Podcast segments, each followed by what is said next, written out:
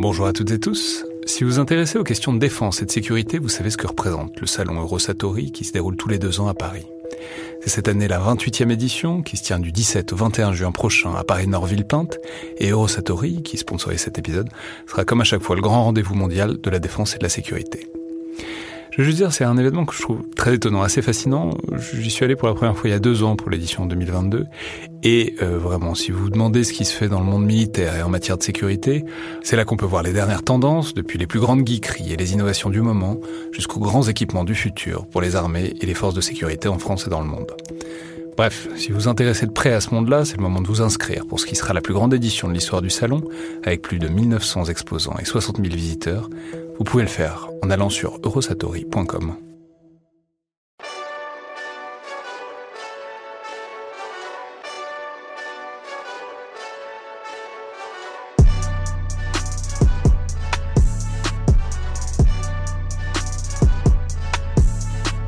Bonjour à toutes et tous et bienvenue dans le Collimateur, le podcast de l'Institut de recherche stratégique de l'école militaire, l'IRSEM, consacré aux questions de défense et aux conflits armés.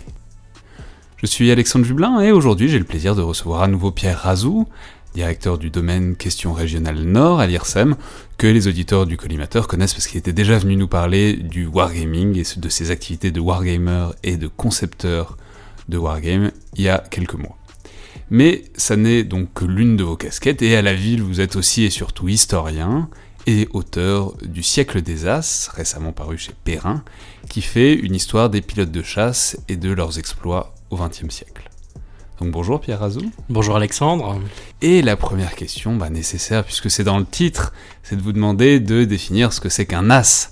Puisque, euh, bon, je, veux dire, on, voit tous à peu près ce que c'est conceptuellement, mais j'ai appris en vous lisant que ça correspondait à une définition euh, précise et à une nomenclature qu'il faut peut-être déjà exposer.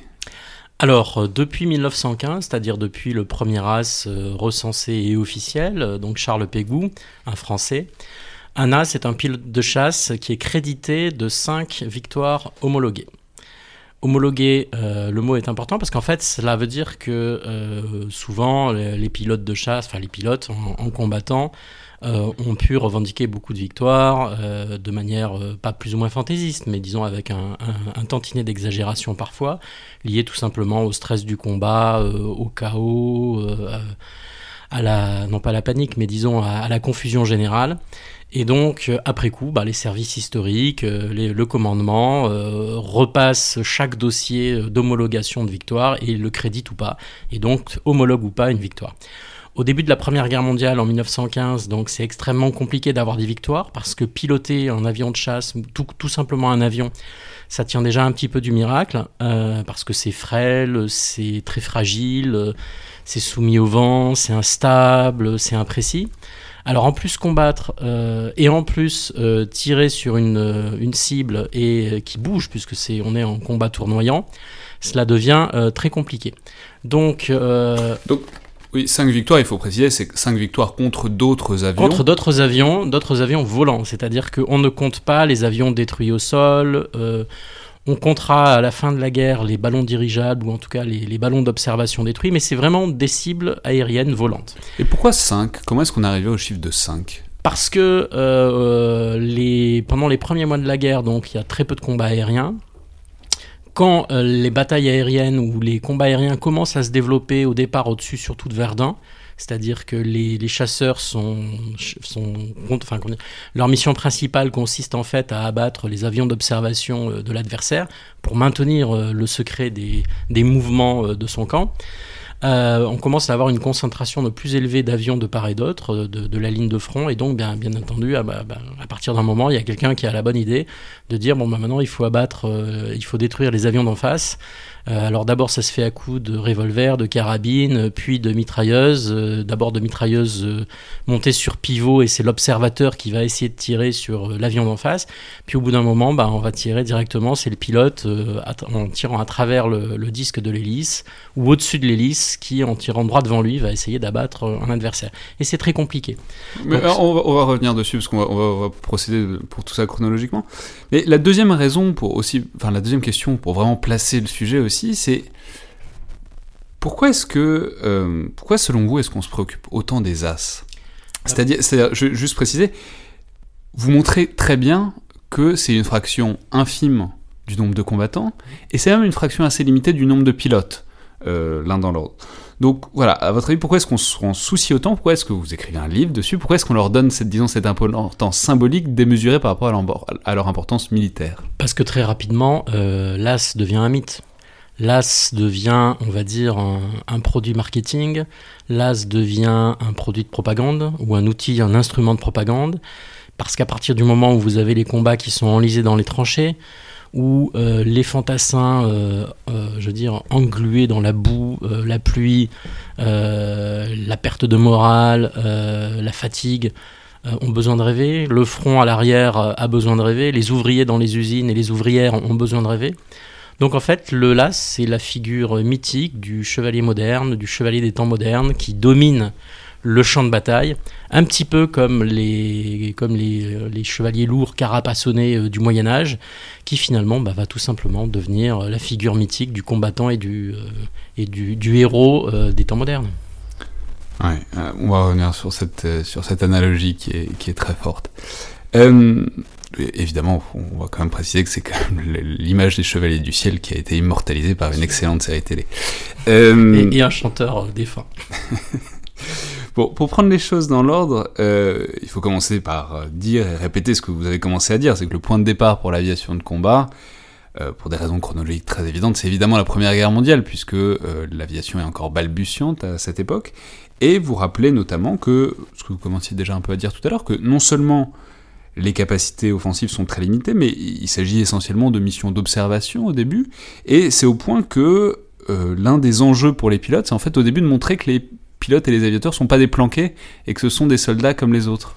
Exactement, parce que c'est ce qui explique aussi qu'au départ, euh, les, les gros bataillons des, des premiers pilotes de chasse seront formés euh, d'abord et avant tout par des cavaliers et des artilleurs.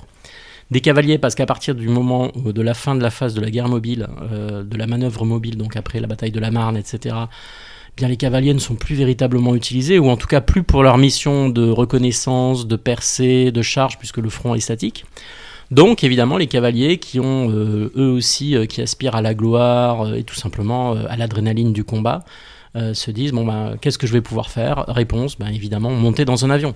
Et d'ailleurs euh, si vous voulez on pourra le voir il y a des tas de, de, de similitudes ou du moins de, de comparaisons entre euh, l'avion et le cheval. euh, donc il y a des termes aéronautiques qui sont directement inspirés de la cavalerie. Donc dans un premier temps les cavaliers mais, mais également les artilleurs puisque justement les artilleurs euh, comprennent que l'avion est un phénoménal moyen d'observation et donc de réglage des tirs d'artillerie. Donc en fait, les artilleurs bah, se disent, bah, voilà, pour guider plus précisément euh, nos salves d'artillerie, nos tirs de barrage, bien rien de mieux que euh, de survoler les lignes et donc d'aller euh, directement régler ou observer les résultats de nos tirs d'artillerie. Puis ensuite, tout le monde arrive, les, fantassins, les sapeurs, enfin toutes les spécialités, toutes les autres armes. Mais du coup, un des premiers, donc là on est d'accord, c'est l'époque des, des tirs, enfin des missions d'observation, mais en fait du coup l'une des premiers, l'un des premiers enjeux, ça va être de réussir à monter des armes Mm. sur des avions. Alors vous en parliez un peu tout à l'heure avec l'observateur, mais en fait, bon, globalement, il faut essayer de monter une mitraillette euh, sur un avion. Et le problème, c'est euh, toujours la même chose. C'est si on veut bien viser, enfin, faudrait que ce soit dans l'axe. Le problème, c'est que dans l'axe, euh, il y a l'hélice. Exactement.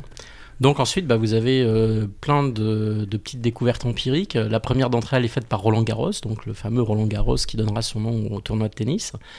Euh, pourquoi? Parce que c'était d'abord et avant tout un aviateur, un, aventurier, un, dandy. Et euh, Roland Garros a l'idée donc de, de blinder en fait les pales d'hélice de son chasseur, de son chasseur. Et donc en se disant voilà si je tire à travers le disque de l'hélice, donc l'hélice en bois qui est évidemment très fragile à l'époque, eh bien, euh, naturellement, j'ai euh, 3 balles sur 4 euh, vont passer au travers, c'est statistique, et la quatrième va heurter euh, l'hélice. Donc, en fait, il va euh, créer un système de blindage euh, oblique qui va dévier euh, la balle euh, qui va toucher. Donc, euh, ça n'est pas la panacée, mais ça marche. Et donc, il obtient euh, comme cela euh, trois victoires consécutives. Et donc, c'est, à l'époque, c'est vraiment arti- Ah, c'est c'est-à-dire, c'est-à-dire, on a Ah, le c'est manche dans une main et la ça. mitraillette dans l'autre, quoi. Oui, c'est- homérique. C'est-à-dire que pour arriver à- déjà à piloter, c'est compliqué.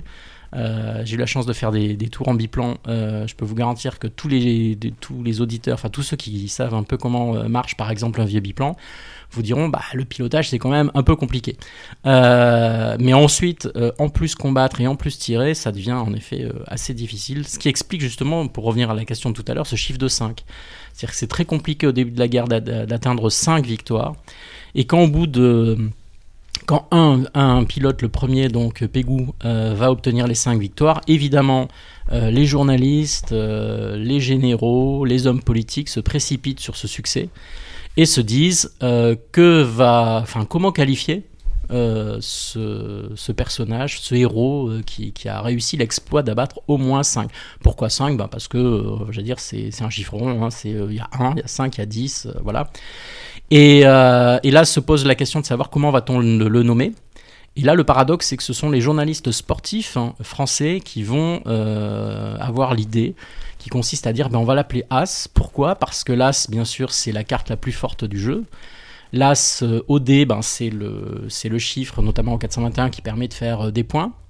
Mais euh, surtout, l'As, euh, c'était, euh, pour ces mêmes journalistes sportifs, c'était celui qui a gagné, par exemple, 5, courses de vélo consécutives, un peu avant la Première Guerre mondiale, donc entre 1905 et, et 1913. Et donc, euh, alors il y a notamment des, pardon, enfin, des, des, grands sportifs comme euh, Lucien Petit-Breton, donc, euh, qui sera qualifié en 1911, je crois, de DAS, DAS de la petite reine.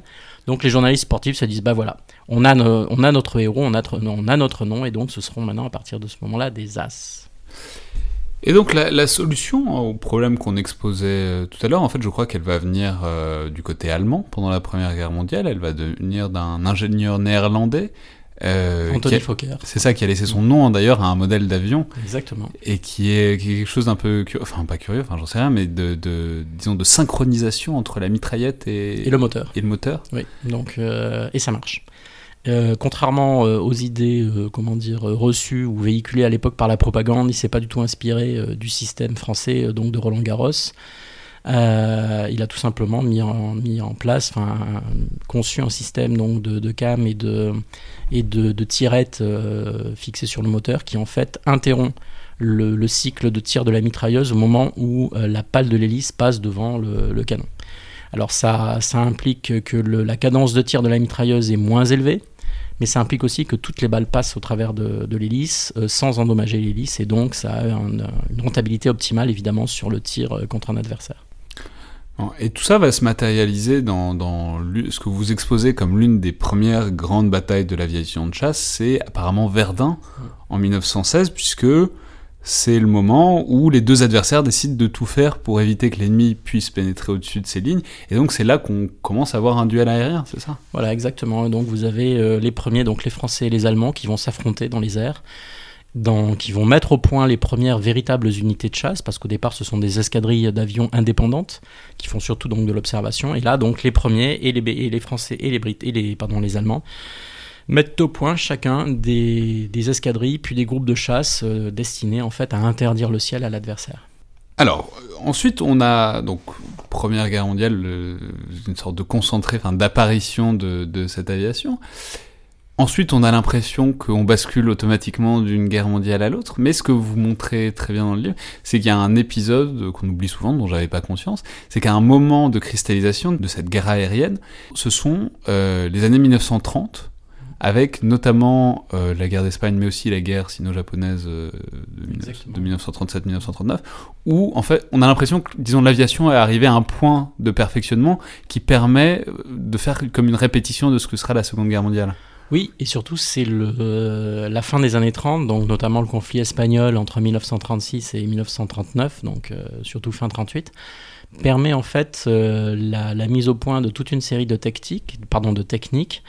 on, on, arrive à des, des monoplans, c'est-à-dire qu'il n'y a plus de biplans, on est à des monoplans entièrement métalliques, à train rentrant, à verrière euh, complète, ce qui veut dire que le, profil aérodynamique, la puissance des moteurs, euh, la puissance de l'armement autorise en fait des vitesses beaucoup plus fortes, des, manœuvres euh, beaucoup plus durables et surtout des tirs à la fois plus précis et plus meurtriers. Et, donc on change d'époque. C'est vraiment au moment de la guerre d'Espagne où, au début de la guerre d'Espagne, on est un peu finalement dans un continuum de la fin de la Première Guerre mondiale. Et à la fin de la guerre de la guerre d'Espagne, on est clairement dans le début de la deuxième guerre mondiale et donc dans une autre logique de, combat, y compris au niveau tactique, puisque pendant cette guerre d'Espagne, les Allemands vont mettre au point donc euh, les tactiques qui seront ensuite reproduites par tous les belligérants de, la Seconde Guerre mondiale, euh, alliés comme euh, axes confondus, et donc qui consiste à, faire voler ensemble deux paires de deux avions conjugués dans ce qu'on appelle donc ce que les, les Allemands appellent le Schwarm, et donc qui consiste en fait à avoir euh, deux paires fluides qui interagissent l'une avec l'autre et qui permettent d'avoir en fait la meilleure rentabilité euh, en termes de combat tournoyant. D'accord, donc tout ça, ça va se cristalliser pendant la Seconde Guerre mondiale. Alors, euh, on pourrait y passer, on, pourrait faire des podcasts entiers juste sur la Seconde Guerre mondiale, ça, a déjà été fait d'ailleurs, mais comment est-ce qu'on pourrait résumer, comment est-ce qu'on pourrait caractériser cette guerre aérienne pour la Seconde Guerre mondiale. Enfin, on a l'impression que c'est une espèce de paroxysme euh, indépassable. oui, c'est cela. C'est la guerre de la démesure. C'est euh, au niveau y compris de la guerre aérienne et du combat aérien. Donc on reviendra sur les chiffres tout à l'heure en, fin de podcast, mais il faut quand même rappeler juste un chiffre, c'est que les trois quarts des As émergent pendant la Deuxième Guerre mondiale. Donc euh, c'est vraiment le, point d'orgue de l'affrontement euh, total, colossal entre euh, des puissances industrielles. Donc pour répondre à votre question, c'est aussi parce qu'on a en fait un, immense effort industriel, une, mobilisation et une levée complète des, des personnels parce que sociologiquement aussi le profil de l'AS change, c'est-à-dire que disons que pendant la Première Guerre mondiale, euh, d'abord, euh, l'arme aérienne n'existe pas en tant que telle. Donc en fait, ce sont d'abord des, combattants appartenant à d'autres armées ou d'autres armes au sein d'une armée qui, qui rejoignent l'aviation. Alors qu'au moment de la Seconde Guerre mondiale, dans la plupart des nations euh, combattantes, l'armée de l'air ou les armées de l'air sont des armées à part entière et donc vont recruter avec des logiques de recrutement différentes. Et dans de nombreux pays, euh, y compris par exemple euh, au Royaume-Uni, euh, pourtant connu pour son côté un petit peu caste, caste guerrière, etc., la Royal Air Force et les armées de l'air dans les autres pays deviennent le lieu de regroupement des classes populaires et on va dire de ce qu'on appellerait aujourd'hui les classes moyennes.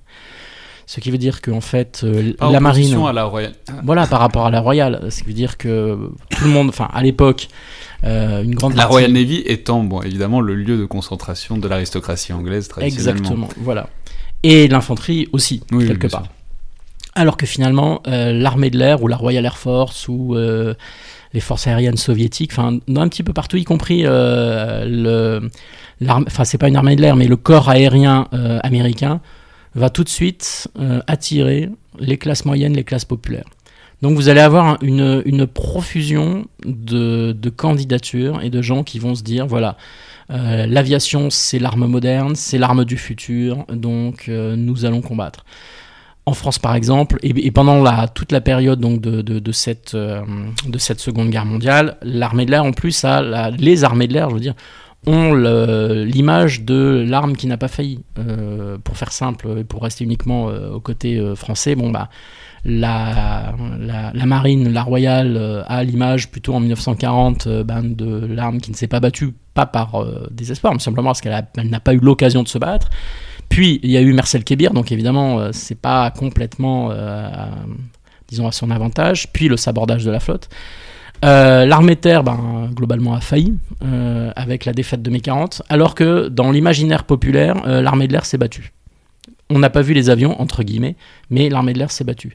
Et c'est la même chose pour la Royal Air Force, c'est la même chose pour... Euh, ah, c'est évidemment la bataille d'Angleterre. C'est la bataille d'Angleterre, c'est le, mythe de Churchill. Voilà, bien sûr. Qui est le mythe fondateur de, cette résistance, disons, euh, disons anglaise. Et, juste une anecdote pour Churchill. Ce qui, si Churchill fait sa grande sortie euh, après la bataille d'Angleterre sur... Euh, rarement dans l'histoire de l'humanité, euh, autant d'hommes en ont, euh, enfin, sont redevables à, aussi peu, c'est-à-dire sous-entendu aux pilotes. bien sûr, c'est pour exalter le patriotisme britannique, mais c'est aussi et surtout pour faire du recrutement. Pourquoi? Parce que la Royal Air Force a perdu énormément de pilotes pendant cette bataille.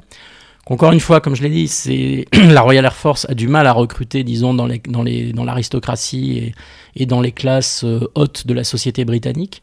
Donc il faut remotiver euh, les classes populaires pour qu'elles joignent et qu'elles rejoignent massivement le, corps de l'aviation et la Royal Air Force. Parce qu'évidemment, combattre, évidemment, ça fait rêver.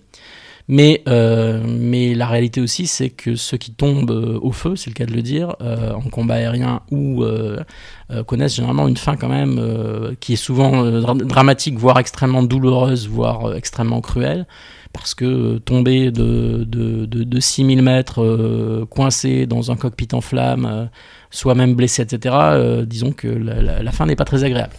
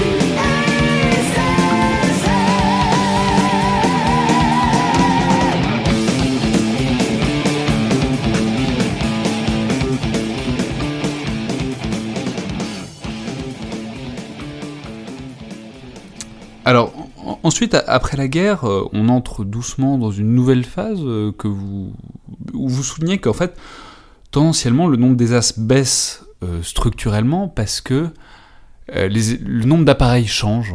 Enfin, pardon, pas le nombre, mais les caractéristiques, ce sont des appareils plus rapides, plus exigeants pour les organismes. Donc d'une part, les fenêtres de tir sont plus limitées et aussi les pilotes sont obligés de faire moins de missions. Donc fatalement, il y a moins de victoires et donc moins d'as. Moins, d'occurrences de rencontres entre guillemets, enfin de, de, de combats tout simplement. Oui, c'est cela parce que en fait, tendanciellement. Euh, jusqu'à la guerre de Corée, on est encore sur des, des, des, des grosses masses euh, de, de, combattants et des grosses masses d'avions, y compris d'avions de, chasse. Mais, après, euh, pour des tas de raisons financières, économiques, euh, structurelles, euh, tactiques, le, nombre diminue. les, fronts s'élargissent. Donc l'occurrence de... heureusement déjà, déjà il y a, la, Troisième Guerre mondiale n'a pas eu lieu, donc la guerre froide, on va dire, reste froide ou tiède et ne, se réchauffe pas complètement. Donc en fait, les occurrences de combat et d'affrontements se résument aux conflits périphériques, au Moyen-Orient, en Asie du Sud-Est. Parfois en Afrique. Et donc, euh, et donc évidemment, bah, il y a beaucoup moins d'as. Donc euh, là aussi, on y reviendra sur les statistiques, mais à partir de, la fin de la guerre de Corée en 1953 jusqu'à aujourd'hui, en fait, il n'y a plus que 2% des, des, as de, de l'histoire. Hmm. Ouais. Et du coup, enfin, comment dire? Ce qui est très intéressant, c'est quelque chose que vous pointiez déjà tout à l'heure, c'est en vous lisant, on se rend compte que euh, cette, cette, figure de là, cette, cette image de là, c'est vraiment fondamentalement un mythe et une image de propagande. Euh, notamment parce que au début, alors vous avez commencé à le dire un peu, mais pendant la Première Guerre mondiale, en fait, l'essentiel, c'est d'essayer de recruter des volontaires. Euh, parce que c'est quand même pas, ce que vous le pointiez à l'instant, c'est quand même pas un destin très agréable en termes de risque pour un pilote quand même des chances absolument vertigineuses d'y rester. Oui, et puis euh, il y a le côté, euh, il y a le mythe glamour. Euh, oui, c'est ça, on voit la figure du pilote avec cigarette aux lèvres, le foulard, exactement. Du cou, voilà. la réalité, c'est que que ce soit pendant la Première Guerre mondiale, y compris jusque dans la Seconde, les pilotes, beaucoup de pilotes de chasse vont souffrir de maux chroniques au niveau, euh, enfin je veux dire au, niveau de la gorge, au niveau euh, de, des voies respiratoires, euh, parce qu'ils sont au froid, à l'humidité, à l'air parce que Oui, c'est corps. Vous, parlez des, des échappements d'huile bouillante. Exactement, qui- ils sont brûlés, ils sont brûlés de partout, ils Parce sont cabossés. fait, en fait, pendant la Première Guerre mondiale, ils, sont, ils ont tête à l'air, quoi. Ils ont tête à l'air. Et donc, en fait, quand il y a des projections qui sortent du moteur, ça leur arrive dans le visage. Oui, vous avez des as comme Ningesser qui vont être blessés euh, 25 fois, euh, cabossés, euh, cassés de partout, euh, qui sont des, on va dire, des, véritables dire, on, se demande même comment à chaque fois ils arrivent à regrimper dans leur, euh, cockpit. Donc, oui, il y a, tout cela. Il y a aussi le fait que ceux qui, sont touchés ou blessés, qui n'arrivent pas à, s'extirper de leur, de leur cockpit, ben, généralement euh, terminent dans, dans des douleurs assez atroces. Quoi. Donc euh, il y, a, tout le côté justement glamour qui est fait pour euh, motiver euh, les jeunes, pour leur dire venez, c'est la gloire, c'est fantastique, vous allez voir, vous, vous allez être adulés, euh, puis voler quand même, c'est super sympa. Et la réalité qui est quand même tout autre. Ouais, et, et ça reste et ça se perpétue longtemps. Enfin, ça se transforme avec euh, bon, les pilotes américains avec leurs blousons de cuir et Bien leurs lunettes aviateurs. Puis ça va jusqu'à Top Gun. euh, Exactement, c'est- en une- passant par les Chevaliers du Ciel, Tanguy la Verdure euh, et, et bien d'autres encore. Et, euh, et là aussi, ce qui m'a, quand j'ai donc, enfin le résultat donc de ces presque 20 ans de recherche sur ce bouquin, c'est l'une de mes surprises, ça a été de réaliser combien euh, cette figure mythique de l'as a été instrumentalisée à des fins donc de propagande ou de marketing par tout le monde, tous les pays. Pas que les, régimes non démocratiques ou les, régimes autoritaires, non, non, par tout le monde, y compris par les démocraties. Euh, et comment ou combien, euh, aujourd'hui encore, la figure de l'as suscite parfois le débat, voire le débat politique, parmi, euh, ben, euh, y compris dans des pays comme la France, ou comme l'Autriche, ou comme l'Allemagne, ou comme la Russie, ou même comme les États-Unis, donc euh, le- comme l'Italie, bien sûr. Donc, on voit que c'est un, un- l'as est en fait un- une figure qui devient presque une figure politique. Par, par Ouais, mais alors c'est intéressant, ça vous en parlait à un moment. Si on fait, c'est un truc qui me frappe depuis longtemps. c'est Si on fait, le- si on regarde le Congrès américain, par exemple, le nombre d'hommes politiques qui ont été pilotes de chasse à un moment, et euh, enfin George Bush a été Oui, pilote de chasse, John McCain, donc ancien euh, candidat euh, face à Barack Obama, a été le pilote de chasse, l'un des grands pilotes de chasse. Euh, Martin Mac- Même Maxwell- George W. Bush, par- Ouais, paradoxalement, c'est-à-dire le, le fils, le Ouais. fiston. C'est, mais c'est-à-dire, du coup, on voit dans, mais je crois qu'il y en a aussi en Israël. Enfin, on voit, disons, le Bien sûr. capital héroïque militaire qu'est euh, le, enfin, qu'est le pilote de, qu'a le pilote de chasse réinvesti euh, après dans le domaine politique. Oui, complètement. C'est-à-dire que ça devient. euh, et là, pour le coup, le paradoxe, c'est que ce sont dans les régimes, on va dire, plus ou moins totalitaires, où le pilote de chasse, la figure du pilote de chasse est mythifiée à des fins de propagande, mais où clairement on leur fait comprendre, alors vous, euh, pas de politique. Sous-entendu, euh, laissez la politique aux politiciens, aux gens du parti, etc. Donc on vous met en valeur, par exemple en Chine, en Union soviétique, au Vietnam, enfin dans la République populaire du Vietnam mais, euh, mais surtout pas de politique. Alors que paradoxalement, euh, c'est en fait c'est aux États-Unis où euh, les où les pilotes de chasse justement parce qu'on retrouve ce côté populaire, c'est-à-dire que les classes populaires, on va dire, y compris supérieures, vont s'engager massivement dans l'US Air Force ou dans l'US Navy. Donc, bah, statistiquement, comme après la guerre, ben, il va falloir faire une loi de dégagement des cadres, et ben, tous ces pilotes, euh, 80% d'entre eux vont retourner dans le civil. Donc statistiquement, évidemment, ben, une, partie d'entre eux va réussir, va investir le champ politique, va réussir dans la politique et va devenir ou ces gens-là vont devenir donc des, des- des bêtes politiques. Ouais. Et bon, mais tout ce mythe, toute cette apparence, ça renvoie plus, la- plus largement euh, à la question, disons, plus, plus globale de l'identité, mais aussi de l'éthos euh, de ces pilotes. Alors souvent, vous employez des analogies en parlant beaucoup de chevaliers, évidemment, de seigneurs, ce qui renvoie à l'idée d'une arme aristocratique. Voire même de seigneurs euh, SAI, euh, Ouais, GNEUR. bah, de fait, quand on voit les tableaux de chasse de certains, ça a été des grands seigneurs dans tous les sens du terme. Mais de fait, en vous lisant, on voit que ce, ce sont d'une part souvent des aristocrates, euh, souvent des officiers de cavalerie, vous en parliez tout à l'heure. Et d'ailleurs, parfois, enfin, c'est vraiment étonnant la, continuité, c'est-à-dire parfois, ça va jusqu'à reprendre les pratiques euh, complètement chevaleresques des, des armes médiévales, du blason. Enfin, on voit par exemple Ningesser qui a euh, un logo, enfin, c'est même pas un logo, c'est un blason vraiment sur son avion avec un très punk, enfin avec un, cercueil, une tête de mort, des bougies.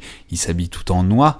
Enfin, il y a vraiment, euh, enfin, vraiment, ça ressemble à ce que faisaient les chevaliers au Moyen Âge. Exactement. Alors, euh, et, j'allais presque dire un peu pour les mêmes raisons. D'abord pour se distinguer entre eux, pour se reconnaître entre eux et tout simplement pour, euh, pour comme à ce moment-là de, l'histoire, il n'y a pas de radio, hein, c'est-à-dire qu'il n'y a pas de, de, radio à bord, donc pour se reconnaître les uns entre les autres, pour reconnaître dans la, dans la furia de la mêlée euh, d'une bataille tournoyante euh, aérienne, bah, il faut pouvoir en un clin d'œil distinguer en fait qui est qui. Et pour cela, bah, le blason, la couleur de l'avion, bah, il n'y a rien de tel. Hein. C'est-à-dire que voilà, vous aviez l'avion tout rouge, bon, bah, on sait que c'est le baron rouge. Et, pas que le baron rouge, d'ailleurs, pour la petite histoire, ça a pu être bien d'autres pilotes aussi qui ont eu cette même idée. le blason de Nagesser, bah, c'est Nagesser. voilà. Ensuite, il y a le non pas le blason, mais le symbole des cigognes, qui permet là aussi très rapidement, euh, instinctivement, de distinguer la mine de l'ennemi. Donc euh, tout cela. Euh, expliquez le symbole des cigognes bah, c'est le, premier grand groupe de chasse français, donc qui, au départ, plusieurs escadrilles vont fusionner dans un groupe de chasse que, les, que le, le, commandement français donc, va désigner comme les cigognes. Pourquoi? Bah, Parce que les cigognes de l'Alsace et la Lorraine, bien sûr, donc la, reconquête des, des, provinces perdues. Euh, et donc la cigogne euh, qui euh, navigue dans les cieux de, de l'est de la France, évidemment, devient le symbole de ces, de ces, de ces chasseurs. On peut mentionner que c'est un truc qui reste d'ailleurs très longtemps dans l'aviation, c'est-à-dire les aviateurs alors je sais pas si c'est encore le cas aujourd'hui, mais ont une latitude en termes de décoration de leurs appareils qui détonne beaucoup. Quoi. On n'imaginerait pas une euh, peindre par exemple des pin-ups sur une frégate, quoi. Alors que c'est quelque chose qui a pu arriver notamment pendant la Seconde Guerre mondiale. Oui, alors euh, pas partout, hein. euh, mais paradoxalement plutôt chez les Américains. chez certaines petites armées de l'air, parce qu'ensuite vous avez, vous avez typiquement Également aussi d'ailleurs paradoxalement au sein de l'armée rouge, au sein de l'armée soviétique, qui à partir d'un certain moment laisse une certaine latitude aux pilotes pour s'exprimer. Alors vous avez des, pilotes euh, qui vont, y compris à l'ère soviétique, qui vont euh, repeindre des, euh, des, chevaliers, des, figures mythiques, Saint-Georges, ce qui est assez paradoxal, terrassant le dragon, voilà. Mais, mais pas trop en France quand même, pas trop en Allemagne non plus, paradoxalement. Euh, donc c'est plutôt, et pas trop en Angleterre non plus, parce qu'on est là plutôt dans un système assez normé, euh, où euh, finalement, bon, le pilote c'est le héros, mais faut, ne doit pas non plus complètement sortir du rang. Pour la petite histoire, j'ai appris en vous lisant que c'était de là que venait le logo de Ferrari, que c'était une reprise d'un blason d'un as italien. Oui, de Francesco Baracca, qui est l'as des as italiens pendant la Première Guerre mondiale, et donc qui était lui-même cavalier, cavalier aussi bien à la ville que, que militairement. D'où le cheval cabré. D'où le cheval cabré. Et, et donc euh, Ferrari qui, euh, quand il commence à faire ses, ses, voitures et ses premières voitures de course, se dit bah voilà le symbole euh, naturel est, tout trouvé. Mais au-delà de ça, il y a aussi quelque chose de la, enfin de la joute et du, c'est-à-dire dans une époque de massification des armées où c'est vraiment des grandes masses qui s'affrontent l'air, bon, même s'il y a des escadrilles à partir de la Seconde Guerre, mais il y a quand même quelque chose de l'ajout, du duel singulier, et puis aussi de l'éthos et des pratiques entre... puisque c'est des pilotes qui se connaissent, plus ou moins, ou en tout cas qui s'admirent, qui se respectent, et euh, vous mentionnez un exemple parfait de ça en 1917, donc j'aimerais bien que vous racontiez l'histoire, entre euh, l'as français, donc Georges Guinemer, et l'allemand Ernst Soudette. Mm. Vraiment, on a l'impression que c'est une joute médiévale. Oui, c'est une joute médiévale. Alors, euh, bien sûr, bon, c'est les deux se tournent autour. Euh, on, va préciser, il y a énormément de petites histoires comme ça. On, est obligé de passer rapidement, mais, le, bouquin mais, le bouquin, on est rempli. C'est le but du jeu, mais en même temps, au-delà de l'anecdote, évidemment, c'est une vraie réflexion. C'est-à-dire, le but, c'est de, c'est par des chapitres euh, totalement thématiques, c'est-à-dire, c'est pas chronologique, c'est thématique. Essayer de faire réfléchir euh, le lecteur sur qu'est-ce que c'est que le mythe des As, pourquoi, comment, jusqu'où. Mais je vous ai interrompu. Racontez, racontez-nous ce combat entre Guinmer et Oudette. Oui, bah, globalement, en fait, euh, à un moment donné, euh, les deux se retrouvent seuls euh, dans le ciel, donc s'identifient assez rapidement, justement, de par, entre guillemets, leur blason, ou en tout cas la décoration de, leur appareil. Et, et, se tournent autour pendant pratiquement une demi-heure sans parvenir à s'atteindre, à se toucher. Puis à un moment donné, donc, Udette, assez, assez mitrailleuse qui s'enraye, Euh, s'en aperçoit et donc euh, le salue et rompt le combat et lui dit en substance à une autre fois. Alors c'est intéressant. C'est vraiment il épargne l'ennemi blessé parce qu'il n'y aurait pas de gloire à vaincre comme ça. Voilà, mais en même temps, euh, je veux pas non plus que nos auditeurs euh, gardent non plus, enfin, n'aient que cette idée en tête parce que c'est bien ce que démontrent tous les travaux historiques, c'est qu'il y a tout dans les as. Euh, et que bien sûr il y a des figures chevaleresques, y compris euh, pendant la Deuxième Guerre mondiale, y compris pendant la guerre de Corée, y compris même pendant les guerres israélo-arabes, hein, où les, euh, des, pilotes vont, parfois s'épargner. Mais en même temps, il y a quand même globalement des profils de gens qui sont ben, des, des Quand je dis des tueurs, c'est pas au sens, comment dire, au sens péjoratif, mais plutôt au sens clinique. Hein. C'est-à-dire en fait des gens qui sont globalement, qui sont là, qui sont des machines à tuer, et qui sont là pour le palmarès et qui sont là pour accumuler les victoires et, et surtout tout simplement pour faire tomber entre guillemets l'ennemi. Alors ça, ça, un exemple de ça dont il faut en parler parce que c'est généralement la première image qui vient en tête quand on parle de, de des as, c'est l'as presque l'as des as des as, quoi. C'est Manfred van Richthofen, c'est le baron rouge qui a euh, un palmarès incroyable pendant la Première Guerre mondiale. Oui, donc il y a 80 victoires euh, homologuées. Euh, il faudrait parler aussi de René Fonck, hein, donc, qui n'en a entre guillemets que 75 homologués mais qui en réalité en revendique pratiquement 135, c'est-à-dire beaucoup plus que le Baron Rouge.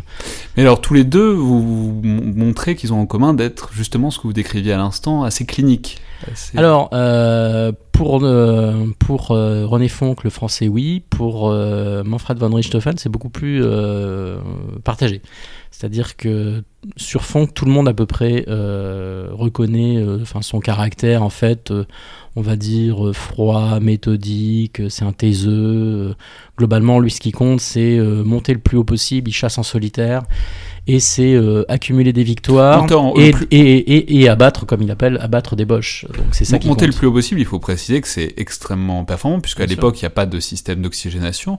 Donc monter très haut, ça veut dire être capable d'être sous-oxygéné pendant très longtemps. C'est-à-dire être capable de monter à 6000, 6500 mètres sans oxygène de planer, euh, c'est le cas de le dire, euh, comme un rapace un certain temps, plusieurs dizaines de minutes, en attendant euh, l'opportunité, en attendant de repérer une cible. Donc en même temps, il faut une excellente vision, bien sûr, pour être capable ensuite de fondre sur cette cible, tel un rapace, de la surprendre, euh, d'essayer de l'abattre, et si c'est le cas, de remonter en chandelle, de se remettre en stationnaire et d'attendre la, d'attendre la, victime suivante. Donc euh, là aussi, on est loin, si vous voulez, du, de l'image d'Épinal, de, la charge héroïque, de la charge héroïque et de la, et de la chevalerie. Et Richthofen, donc, vous disiez que c'est beaucoup plus, enfin, beaucoup plus controversé, disons. Oui, c'est controversé dans le sens où vous avez euh, jusqu'à aujourd'hui, enfin jusqu'à présent, euh, des historiens euh, qui sont plutôt sur une logique de pointer son caractère, on, va dire de, eh bien de, de tueur, on va dire, enfin de qui de, de, de, de chasseur, c'est-à-dire vraiment de, qui est là pour le palmarès, qui est là pour la chasse c'est-à-dire qu'il est là pour rabattre euh, des adversaires, et d'autres qui pointent euh, son côté euh, plus, on va dire, pas chevaleresque, mais en tout cas le fait que c'est d'abord et avant tout un leader, et c'est quelqu'un qui va commander son unité, c'est un des rares cas de dans la Première Guerre mondiale, enfin il y en a d'autres bien sûr, mais de, de chef qui en même temps un as, parce que souvent on peut difficilement, c'est d'ailleurs l'un des, l'un des titres du de l'un de mes chapitres, pardon, c'est que euh, les, les, as ne font pas des grands chefs. Parce que quand vous êtes un chef, que vous commandez une unité ou une escadre, ben, votre principal souci, évidemment, c'est, euh, telle une mère protectrice, c'est de protéger euh, vos poussins, c'est de protéger vos pilotes. D'essayer de les faire survivre, de les sauver, de les diriger au mieux, etc. Donc quand vous faites ça, évidemment, vous n'avez pas le temps, quand vous êtes en l'air, de, de vous préoccuper de vos propres victoires. Et il y a quelques cas comme ça dans l'histoire, Première Guerre mondiale, Deuxième Guerre mondiale, euh, guerre de Corée, euh, guerre israélo-arabe, où vous avez des pilotes qui sont capables de faire les deux, c'est très rare.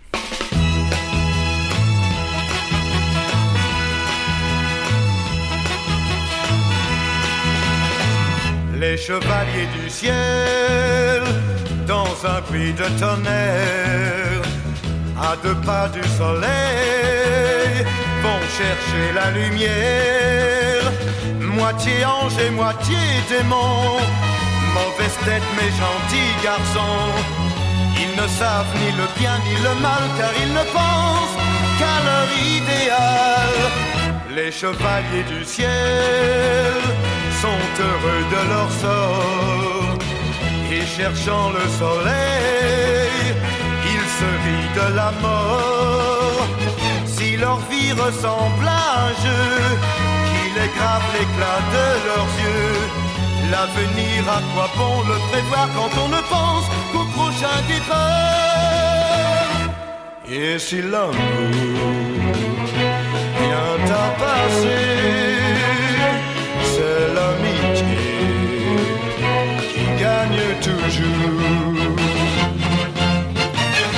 Les chevaliers du ciel parfois pensent à ce jour où ils verront leurs ailes se plier pour toujours.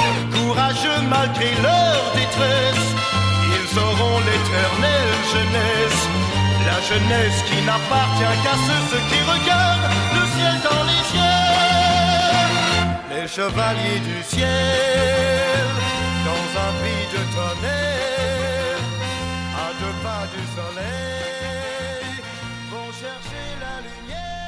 Bon, si maintenant on voulait faire une espèce de euh, portrait robot de ces as, alors ça, je, le, présente comme ça parce que ça va nous permettre de passer en, en revue tout un tas de caractéristiques que vous détaillez euh, longuement dans le livre.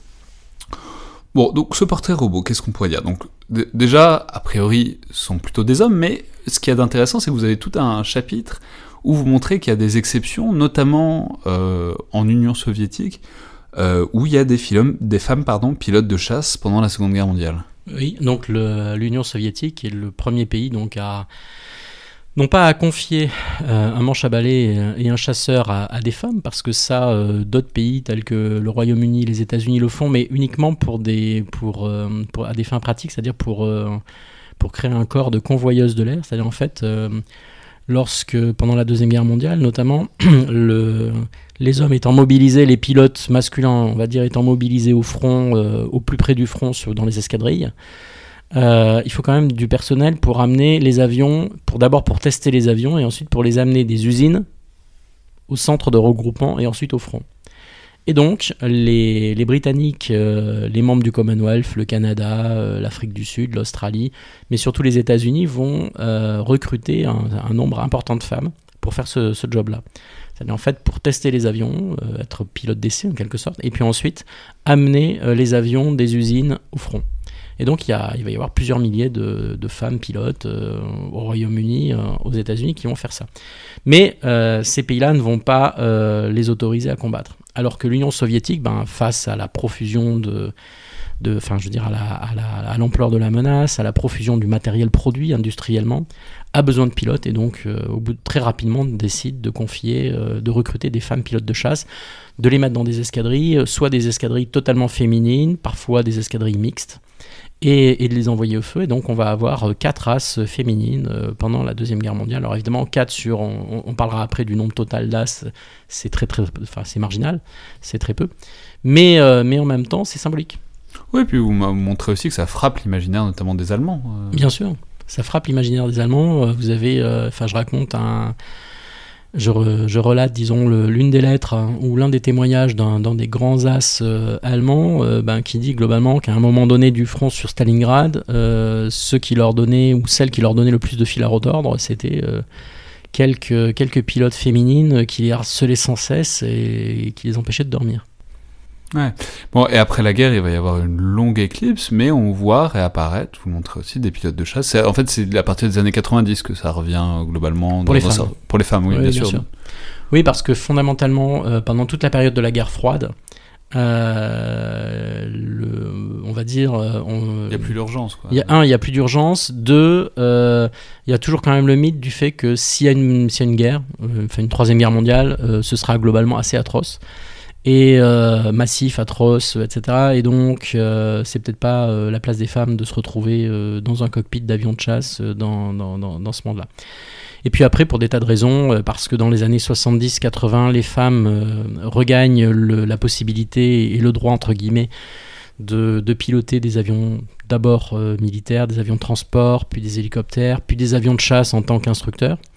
Et puis euh, progressivement, donc euh, après la guerre froide, euh, dans, toute la décennie 90, de devenir réellement pilote de chasse macaroné, et susceptible d'être envoyé au combat avec des, Britanniques et des Américaines qui sont les premiers pendant la guerre du Golfe. Et puis ensuite, ça va continuer avec la guerre des Balkans et, et jusqu'à aujourd'hui. D'accord. Donc, bon, on voit qu'il y a des femmes, et c'est important aussi symboliquement, mais l'immense majorité des pilotes sont quand même des hommes, donc dans ce portrait robot. Plutôt blanc plutôt blanc, quoique euh, depuis la fin de la deuxième guerre mondiale, en fait, ben, ce sont plutôt des moyens, des, on va dire des moyens orientaux et, des asiatiques. Oui, parce que c'est ce que vous décriviez, c'est les grandes puissances affrontant de moins en moins depuis la fin de la seconde guerre mondiale. En fait, automatiquement, les As, c'est plutôt les ceux qui sont dans les armées, disons du tiers monde, ce qu'on appelle à l'époque le tiers monde. Mmh. Donc plutôt des hommes, plutôt blancs plutôt jeune aussi 23 ans, âge moyen euh, sur l'ensemble euh, des conflits, l'ensemble, etc. Euh, l'âge moyen est entre 23 et 24 ans. Alors pourquoi? Parce que, parce que d'abord, il faut. parce que l'espérance de vie est si brève que ça Non, oui, bien sûr, déjà, mais parce que, en fait, c'est très rationnel pour devenir un as, il faut être en fait un pilote de chasse expérimenté. Donc, euh, en période de guerre, évidemment, parce qu'en période de, non-guerre, bon, bah là, il n'y a pas d'as. Mais, euh, mais euh, disons, pour faire simple, lors de la Première Guerre mondiale, la guerre d'Espagne, la Deuxième Guerre mondiale, et ensuite un petit peu la guerre de Corée, les as vont s'engager dans l'armée de l'air à 21 ans, ou à 18 ans pour ceux qui devancent l'appel, etc. Donc il leur faut euh, environ euh, un an pour être formés, réellement. Puis ensuite euh, avoir une spécialité, donc se spécialiser sur la chasse. Ensuite intégrer une escadrille de chasse, où en général il va leur falloir en moyenne encore un an pour acquérir les réflexes qui leur permettent euh, d'abord survivre, survivre aux, dix premières missions euh, qui sont les plus compliquées pour eux, pas forcément à réaliser, mais disons qu'ils sont celles dans lesquelles ils ont le plus de chances de se faire abattre parce qu'ils sont euh, novices et qu'évidemment ils deviennent des cibles de choix ben, pour les, chasseurs expérimentés de l'autre camp qui évidemment vont privilégier les cibles faciles, hein, c'est humain. Donc ils vont plutôt chasser entre guillemets les pilotes inexpérimentés que, que, les, que leurs homologues que les as en face. Donc il faut d'abord survivre, il faut acquérir de l'expérience, donc ça prend encore un certain temps. Quand on dit un an, en fait c'est en nombre de missions, on va dire, c'est souvent une centaine de missions, une cinquante, entre 50 et 100 missions. Oui, parce que ça c'est un truc que vous montez très bien aussi, c'est que en fait la plupart du temps quand un pilote prend l'envol, en fait il se passe rien. Oui, Les, occurrences de combat sont très, sont très rares. Et, donc pour terminer là-dessus, donc ensuite euh, acquérir le coup d'œil, c'est ce que j'essaye de décrire dans le livre aussi. Il y, a, plein de témoignages de gens euh, qui vous expliquent que voilà en fait pendant, euh, pendant un an ils ont volé, ils se sont entraînés, ils ont même combattu, ils ont participé à des combats aériens, ils ont tiré, ils ont usé leurs munitions. Et puis un jour, clac, ils ont le coup d'œil et ils comprennent le, mécanisme, c'est-à-dire le mécanisme intuitif hein, qui, les relie à leur cerveau, qui, les, qui s'appelle le tir avec la déflexion, c'est-à-dire qu'ils comprennent que euh, pour abattre euh, un adversaire en l'air, euh, il faut tirer devant l'adversaire et non pas sur l'adversaire. Pourquoi? Parce que c'est comme, à la chasse. Quand, je, dis à la chasse, c'est comme si vous tirez un lapin ou une perdrix. si vous visez le lapin ou la perdrix, vous n'avez aucune chance de l'avoir. Il faut toujours viser devant, puisque si le, le mobile est en mouvement, bah, entre le moment où le projectile va, va, va toucher le, la cible, il faut un certain temps.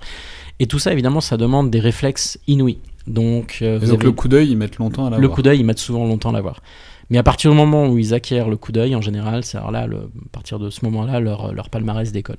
Et donc, ça, on en arrive bah, mécaniquement à peu près euh, à 23, 24, 25 ans. En général, c'est entre 23 et 24 ans. Et après quoi Ils prennent leur retraite ou ils meurent? Après, ben, euh, un certain nombre meurent. Hein. statistiquement, sur l'ensemble des As, on va dire un, un gros quart un gros quart meurt au combat, et puis ensuite on a beaucoup qui meurent euh, juste après la guerre parce que ils ont pris goût à l'adrénaline, donc, euh, donc ils conduisent vite, euh, imprudemment, voire même ils pilotent imprudemment, et donc beaucoup se tuent par accident, accident d'avion, accident de voiture, accident de moto. C'est juste les, les statistiques. Hein. Et, ceux qui survivent, ben, euh, soit restent dans, leur armée, euh, soit s'ils font partie des vaincus, ben, évidemment sont démobilisés, ils vont devoir faire complètement autre chose. Euh, soit d'eux-mêmes se lancent dans une nouvelle vie, une nouvelle carrière, dans les affaires, comme on l'a dit tout à l'heure, parfois certains dans la politique, beaucoup dans les affaires quand même. Mais c'est amusant, c'est un truc que vous décrivez, qui revient souvent quand vous les décrivez, personnellement qui renvoie un peu aussi au seigneur ou à la chevalerie. Vous le décrivez beaucoup comme des jouisseurs, c'est des choses qui reviennent beaucoup, c'est des, hommes à femmes, des gens qui boivent beaucoup, qui font beaucoup la fête. Enfin, y a pas tous, hein, pas tous. Bah, oui, mais en tout cas, c'est souvent une impression qu'on a en lisant les anecdotes, quoi. Alors bah oui, mais tout simplement parce que ce sont des gens qui, on va dire, qui, enfin, qui, qui brûlent la chandelle par les deux bouts, c'est-à-dire qui sont, qui savent, qui sont conscients que leur, leur vie risque d'être très courte euh, et qui donc en profitent euh, un maximum. Donc plutôt jeune, et euh, dernier peut-être élément de ce portrait robot, est-ce qu'ils ont des, spécificités physiques particulières C'est-à-dire, est-ce qu'ils sont grands, petits, forts? De nos jours, on dit que c'est beaucoup euh, la capacité à encaisser léger, donc les accélérations et les décélérations qui est importante, mais ça n'a pas toujours été le cas. Non, bien sûr, mais enfin, il faut quand même une, euh, une bonne constitution, quand même robuste. Euh, ce qui ressort à travers l'histoire, euh, globalement, il euh, n'y a pas véritablement de, profil robot, si vous voulez. Et c'est bien le, sens de mon livre, hein, c'est de vous montrer que, qu'en fait, je dis pas que ça peut être tout un chacun, mais par contre, ça veut dire que dans tous les as, vous avez un peu tous les profils différents. C'est-à-dire qu'il n'y a pas un, une norme pour, être un as, et c'est pas parce que vous cochez toutes les cases que vous allez devenir un as. Il y a beaucoup de choses, il y a la chance, il y a le hasard, il y a la discipline il y a le talent tout simplement euh, qui, joue. Et euh, vous avez des exemples de, de, de, de, gens qui ont une vue excellente, d'autres au, contraire, pardon, d'autres au contraire qui ont une très mauvaise vue. Il y a même des borgnes. Vous avez des as euh, qui sont manchots, des as qui sont unijambistes, des, des, as qui ont des prothèses. Ça ne les empêche pas de devenir des as. Donc en fait, il y a un peu tous les profils. Il y a des grands, il y a des petits il y a euh, des, gens très forts, euh, d'autres très maigres. Donc il y a un peu de tout. Euh, ce qui quand même reste un petit peu, ce qu'on retrouve quand même malgré tout comme, qualité, c'est qu'il faut une excellente oreille interne, c'est-à-dire en fait il faut des gens qui, qui, soient capables de se situer, de ne pas être déconcertés ben, par les mouvements désordonnés, donc il faut une très bonne oreille interne. Malgré tout, la vue, ça joue beaucoup, quoi qu'on en dise. Et puis ensuite, euh, c'est surtout le, coup d'œil et la, compréhension situationnelle qui est, euh, extrêmement intéressante. C'est-à-dire qu'en fait, euh, plusieurs, as que j'ai pu interviewer, y compris donc dans les, dans les guerres du Moyen-Orient, résument le combat aérien en une sorte de, de partie de blitz aux échecs. C'est-à-dire, ils vous disent, voilà, vous avez globalement un quart de seconde pour jouer, donc vous jouez mécaniquement. C'est-à-dire que si vous n'êtes pas très bien entraîné, entraîné, entraîné, si vous ne pratiquez pas euh, l'art du pilotage et du combat aérien, vous êtes mort. Donc ça veut dire que c'est aussi une, intelligence situationnelle, c'est-à-dire que et c'est sans doute le plus difficile, et c'est ce qui est au final sans doute la, qualité ou en tout cas la caractéristique de tous ces as, c'est ceux, parmi ceux qui survivent bien sûr, c'est ceux qui sont capables d'anticiper à, à 5, 10, 30 secondes les, les, évolutions situationnelles et les évolutions de mobile, on va dire, autour d'eux. C'est-à-dire se dire, voilà, dans 10 secondes, les positions de tous les mobiles, amis, ennemis autour de moi seront seront cette situation-là, dans 20 secondes celle-là, dans 30 secondes celle-là. Et donc être capable d'anticiper pour se placer au bon moment, au bon endroit. Et c'est ça le plus dur.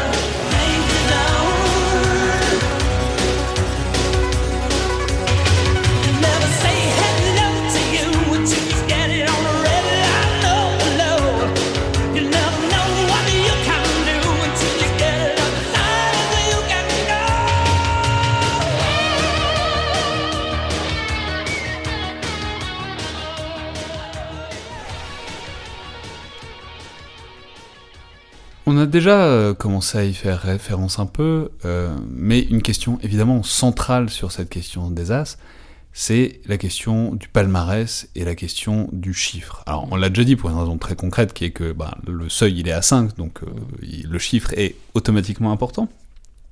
Et ce qui est intéressant, c'est vous, vous y avez déjà fait allusion, mais il y a plein de systèmes différents pour compter, et ça provoque souvent des polémiques, notamment un exemple euh, assez typique de ça, c'est apparemment les Anglais abusent un peu pendant la Première Guerre mondiale, mm. et assez fréquemment ils réclament deux fois plus d'avions allemands abattus qu'il y en avait sur le front ce jour-là. Mm. Oui, parce qu'en fait, euh, les... là aussi, euh, le, palmarès a une côté, si vous voulez, comment dire, enfin, permet à, ces pilotes de, de, créer une sorte de corporatisme et d'esprit de, d'esprit de corps entre eux. Et il faudra, on ne l'a pas encore dit, euh, mais euh, notamment euh, au Royaume-Uni, comme d'ailleurs aux États-Unis, les pilotes de chasse sont tous officiers. Et donc dans la Première Guerre mondiale, les, les pilotes donc, du, Royal Air, enfin du Royal Air Corps vont, étant tous officiers, il n'est pas question, entre guillemets, de remettre leurs paroles en doute. Voilà, ça c'est le côté officiel, et puis en même temps, c'est en même temps pour leur permettre de renforcer entre eux l'esprit de corps. Donc donc ils vont avoir souvent des, euh, des revendications assez fantaisistes. Et au passage, ce qui est intéressant, c'est de montrer que pendant, cette première, enfin, pendant la Première Guerre mondiale, les Français et les Allemands ont des systèmes d'homologation finalement très rigides et relativement stricts qui font que euh, les scores reconnus euh, par les autorités allemandes et françaises, on va dire, sont, enfin, sont solides ou en tout cas sont peu sujets à contestation. Parce vous en parlez quelque part, c'est la bureaucratie prussienne. Exactement, mais, mais, en même temps, euh, et quelque part la bureaucratie française aussi. Ce qui veut dire que euh, la plupart des As français et allemands, en fait, ont eu probablement plus de victoires que ce qui leur est officiellement reconnu. Chez les Britanniques et les membres du Commonwealth, c'est l'inverse. C'est-à-dire qu'ils vont avoir des revendications absolument fantaisistes et donc, on peut, euh, on peut probablement euh, assez facilement diviser par euh, d'un tiers ou, ou, de moitié la réalité de leur palmarès. Et donc. Mais là, où, juste pour préciser, c'est que là où c'est intéressant aussi et important, en fait, c'est que c'est pas que le mythe du tableau de chasse et savoir qui est un super as ou pas. C'est, il y a aussi une réelle nécessité stratégique parce qu'il faut être capable d'évaluer euh, réellement les pertes ennemies et donc on peut pas être sur des évaluations hyperboliques euh, fanfaronnes quoi. Exactement et c'est pour ça que le paradoxe c'est qu'avec la deuxième guerre mondiale ça change. C'est-à-dire qu'avec la deuxième guerre mondiale ce sont les Britanniques puis ensuite les Américains mais les Britanniques qui vont devenir les plus rigoureux dans le comptage. Pourquoi Tout simplement parce qu'ils savent aussi qu'ils euh, sont tout seuls, ils se retrouvent rapidement tout seuls. Donc euh, il leur faut, euh, pour leur service de renseignement, un comptage exact, des, ou le plus exact possible des pertes subies, pour être tout simplement capable d'anticiper et de calculer la réalité de, de, l'état de force en face. Ce que va être le prochain blitz. Ce que va être le prochain blitz, exactement. Et alors que du côté français, l'état-major se dit, bon, entre guillemets, si vous me passez l'expression, je me suis fait avoir en 14-18, euh, parce que finalement, euh, les Britanniques euh, ont revendiqué deux fois plus d'as que ce qu'ils n'auraient dû. Donc cette fois-ci, je ne vais pas me laisser avoir et donc je vais avoir une vision assez libérale du, du, système de décompte des victoires. c'est ce que vous appelez le mythe, de, le mythe des 1000 victoires pendant la bataille de France en 1940. C'est pas moi qui l'appelle, hein, c'est bien des historiens avant moi qui l'ont démonté, analysé, étudié. Mais c'est un petit peu la philosophie. Ça, consiste à dire il faut remotiver les troupes, euh, il faut surtout éviter de se faire, euh, en fait, de, ben, retomber euh, dans un système extrêmement rigide comme celui de la Première Guerre mondiale. Donc l'état-major change les règles du jeu et va dire à partir de 1939, donc, tout pilote qui, a participé à une victoire se voit crédité d'une victoire. Et les critères d'homologation sont assez souples. Ils sont réels, mais ils sont, disons, relativement souples. Ce qui veut dire que si vous avez, trois pilotes qui abattent ensemble un même avion, et eh ben vous allez avoir trois victoires chacun étant crédité d'une victoire. Bah évidemment, euh, ça n'aide pas à la comptabilité euh, réelle des pertes subies euh, par l'adversaire. Donc voilà, donc il y a des allers-retours comme ça dans, l'histoire et, et, en fonction même dans la Deuxième Guerre mondiale, donc toutes les nations vont avoir des systèmes de comptabilité différents.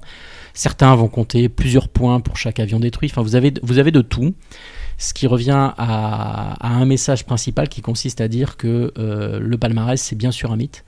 Et euh, le, palmarès pardon, ne doit pas être pris comme une donnée euh, intangible, forgée dans le marbre, qui doit rester. Non, c'est quelque chose de très relatif. Ah, mais c'est intéressant parce que tout ça produit une sorte d'idéologie autour de la chasse complètement obnubilée par le chiffre. Et c'est amusant, je, je, découvre en vous lisant que c'est pas c'est un truc qui doit pas être tellement exister dans l'historiographie française mais que enfin ça se débat beaucoup entre historiens pour essayer de refaire des bilans de voir ce qui comptait ce qui comptait pas.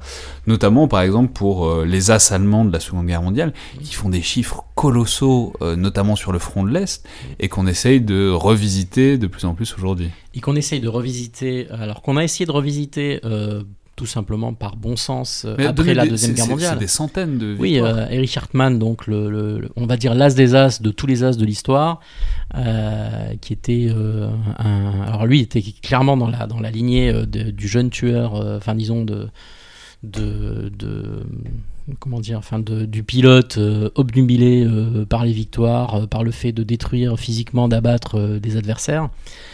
Euh, qui était surnommé Boubi, le gamin. Pourquoi? Parce qu'il n'avait que 21 ans, donc vous imaginez, et qui a 352 victoires homologuées. En réalité, probablement beaucoup moins, mais, euh, mais même s'il en a On en va réalité rappeler que pour la 200, Première Guerre mondiale, Richthofen, il plafonne à 80. oui, oui. Donc c'est colossal. Et le paradoxe, c'est que ça va être revisité par les historiens euh, après, la première, pardon, après la Deuxième Guerre mondiale, et notamment dans les années 50. Et là, le paradoxe, c'est que euh, il y a une sorte de chape de plomb qui s'abat, euh, on va dire, sur la recherche historique occidentale. Pourquoi? Parce que on est euh, en 1900, au tout, début des années 50, donc on rentre en pleine guerre froide. On a la formation de l'OTAN. À partir de 1954, on a l'Allemagne fédérale qui rejoint bien sûr l'OTAN et d'anciens pilotes de chasse et d'anciens as allemands de la Luftwaffe qui vont avoir des postes de responsabilité dans l'OTAN. Donc il n'est pas question de les torpiller, il n'est pas question de les décrédibiliser. Donc on va geler, il y a une, sorte de modus vivendi qui fait que les anciens as de la Luftwaffe, en tout cas les survivants, ne font plus de politique, ne discutent et ne n'abordent plus jamais euh, la question de leur palmarès, en fait font blackout sur leur passé. Et de, notre côté, euh, plus personne ne remet en cause leur palmarès. Donc ça, ça va tenir pendant toute la guerre froide. Et puis après la fin de la guerre froide, il y a une deuxième vague dans les années euh, fin des années 90, euh, années 2000, où là ce sont les soviétiques, enfin pardon les Russes, qui remettent en cause et notamment les amis de Vladimir Poutine, qui remettent en cause ces palmarès. Pourquoi? Parce que bien entendu, dans l'immédiate après après guerre, l'URSS avait intérêt à, à survaloriser son adversaire, notamment la Luftwaffe et les as de la Luftwaffe, d'abord pour euh, juger euh, ceux qu'elle a réussi à capturer, donc en, en mythifiant là aussi euh, entre guillemets leurs Ouais, exploits en, ch- en chargeant le bilan, quoi. en chargeant le bilan, c'est clair. Et en même temps, euh, pour leur dire, bah, vous voyez, euh, nous quand même, on a, on a été capable de les vaincre, donc euh, que- qu'est-ce qu'on est fort? Et après la fin de la, guerre froide, donc vous avez un mouvement inverse, où vous allez avoir euh, les historiens russes qui vont essayer de redire, bah non, finalement, euh, les, as de la Luftwaffe n'étaient pas aussi bons et, et nous n'étions pas aussi mauvais.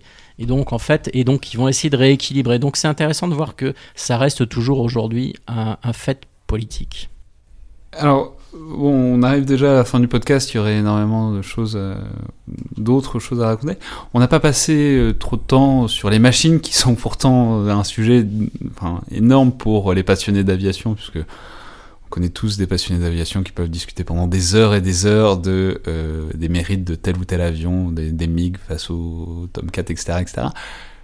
YouTube est plein de vidéos qui passent leur temps à comparer ces choses-là. Mais du coup, pour en parler un peu, euh, vous y consacrez évidemment un long chapitre, mais pour donner un peu une idée à l'auditeur, j'aurais simplement aimé vous demander quel est votre avion préféré? C'est quoi celui qui vous parle le plus? Euh, Je suis content de réussir à vous coller un Ouais. peu. Il y en a beaucoup. Il y en a beaucoup. Ouais, mais je vous demande d'en choisir un. Euh, Et de nous le raconter un peu. Oui, bah, le Spitfire, comme beaucoup de gens. Parce que. Donc le Spitfire, l'avion anglais de oui. la Seconde Guerre mondiale, l'avion de chasse anglais. Voilà, disons que si, si j'avais euh, qu'un rêve, c'est de pouvoir faire un, un vol en biplace, euh, enfin en place arrière. Je sais qu'il existe quelques Spitfire euh, modifiés biplace, donc euh, dans, dans- dans ceux qui volent, les rares qui volent encore un peu. Parce que c'est c'est un avion mythique, mais je suis bien sûr, mais c'est sans doute un des plus beaux avions. Euh, Parlez, en termes de- de ligne. Vous avez eu de longs passages sur la forme de l'aile du Spitfire. Oui, il a une aile elliptique euh, qui est juste euh, fabuleuse et comme le disait Marcel Dassault, Donc le fondateur de Dassault. le fondateur de Dassault, pour bien voler, un avion doit être beau. Alors évidemment, c'est pas toujours vrai, mais, mais quand même, globalement, en général, un, bel avion bien motorisé, souvent, vole bien. Et donc le Spitfire, c'est un petit peu, c'est plein de choses, c'est un symbole. Donc bien sûr, c'est le symbole de la résistance euh, pendant la Deuxième Guerre mondiale, de la résistance ben, à l'armée euh, nazie, etc. Mais c'est surtout un avion qui a un moteur fabuleux, donc un Rolls-Royce Merlin euh, qui à l'époque développe à peu près 1800 chevaux, mais qui a un bruit très caractéristique. C'est-à-dire que si vous allez sur, tous les meetings, comme la Ferté-Allée en France, d'Oxford en Grande-Bretagne, il y, a plein d'autres endroits, notamment aux États-Unis, au Canada, où vous avez des meetings aériens fabuleux. Dès que vous entendez euh, un Spitfire, euh, vous le reconnaissez immédiatement. Je veux dire, c'est comme le bruit d'une Ferrari, euh, c'est comme le bruit de certaines voitures de course. Il y a un moteur qui a quand même un, bruit extrêmement caractéristique, qui a une maniabilité remarquable, qui a une, une tenue de vol assez exceptionnelle qui euh, bah, à la fin de la guerre sera relativement bien armé, mais c'est tout simplement donc c'est un avion euh, qui est très beau, euh, qui est extrêmement maniable, qui est symbolique et, qui a été finalement diffusé un peu partout, c'est-à-dire que quasiment, pas toutes, mais de très très nombreuses armées de l'air pendant la Deuxième Guerre mondiale et après. Euh, l'ont utilisé, y compris les anciens belligérants, y compris les soviétiques. Les soviétiques ont eu des Spitfire. Euh, les, les que la Seconde Guerre mondiale est, un affrontement de très beaux modèles, puisque y a d'un côté les Spitfire que vous décrivez, et de l'autre côté les Messerschmitt, qui sont aussi des très beaux avions. Euh, alors personnellement, je trouve pas que ce Messerschmitt soit un ah très bel avion, non. Euh, c'est un avion très efficace. Oui, vous décrivez qu'il est très maniable, très bien motorisé. Mais je dirais pas que c'est un très bel avion. Qu'est-ce qui fait un bel avion? Euh, ah bah après ça, c'est le talent du concepteur hein, bien sûr. Euh, mais euh, non, je crois que surtout la deuxième guerre mondiale c'est une c'est une logique industrielle. J'ai essayé d'avoir une approche vraiment transdisciplinaire, c'est-à-dire aussi bien de parler d'histoire, de sociologie, de polémologie, de stratégie, mais aussi d'économie. Et on peut, l'histoire de l'aviation et l'histoire des as est indissociable, pardon, est indissociable de l'histoire de l'industrie, de l'industrie aéronautique. Et la Deuxième Guerre mondiale, c'est en fait le choc des industries. Et c'est ça qu'il faut euh, bien, bien intégrer. C'est-à-dire que vous allez avoir, chaque nation euh, va produire finalement des, avions en fonction de sa logique industrielle, aussi bien les Britanniques, euh, les Allemands, les, les, Russes ou les Soviétiques, les Japonais, les Américains.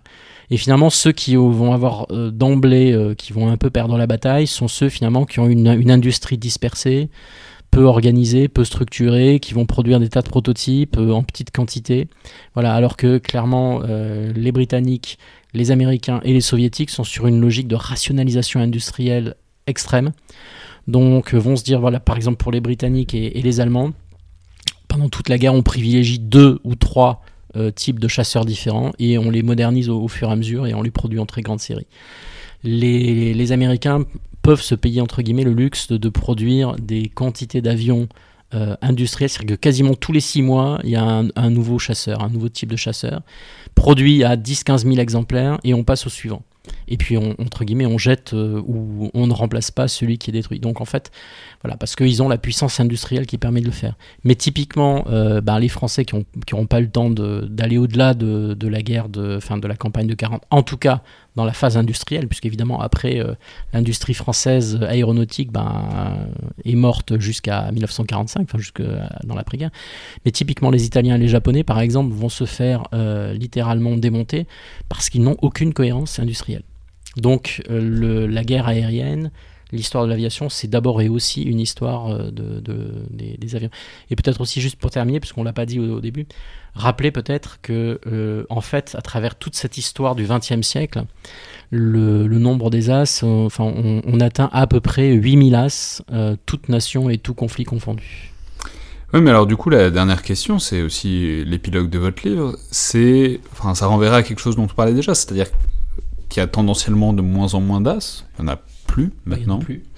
Enfin, qui sont créés, en tout cas, il y en a encore qui sont en vie, mais voilà. Bah, le dernier, c'est ma couverture, c'est un, un as iranien, donc euh, sur un tome 4 américain, ce qui est un paradoxe, et euh, en 1988. Et du coup, est-ce que vous pensez que c'est quelque chose qu'on pourrait voir réapparaître, ou est-ce qu'il faut accepter que c'est une période close, comme peut l'être euh, la chevalerie, c'est-à-dire bah, voilà, on a, fait le parallèle, c'est-à-dire bon bah voilà, c'est une personne une période fermée dans l'histoire, mais par exemple, est-ce qu'on pourrait imaginer que euh, l'appellation serait remise en action pour des pilotes de drones euh, à l'avenir? Oui, alors bah, c'est tout le débat. Euh, ce qui justement au départ euh, avait, m'a incité à écrire ce livre, c'était c'était le fait que j'avais finalement, je pensais avoir la conclusion. Et donc la conclusion c'était, ben, les as sont comme les dinosaures, une espèce en voie de disparition et j'allais dire et ont disparu. Et quand j'ai commencé à réfléchir au livre, voire même à l'écrire, j'étais plutôt sur cette ligne-là.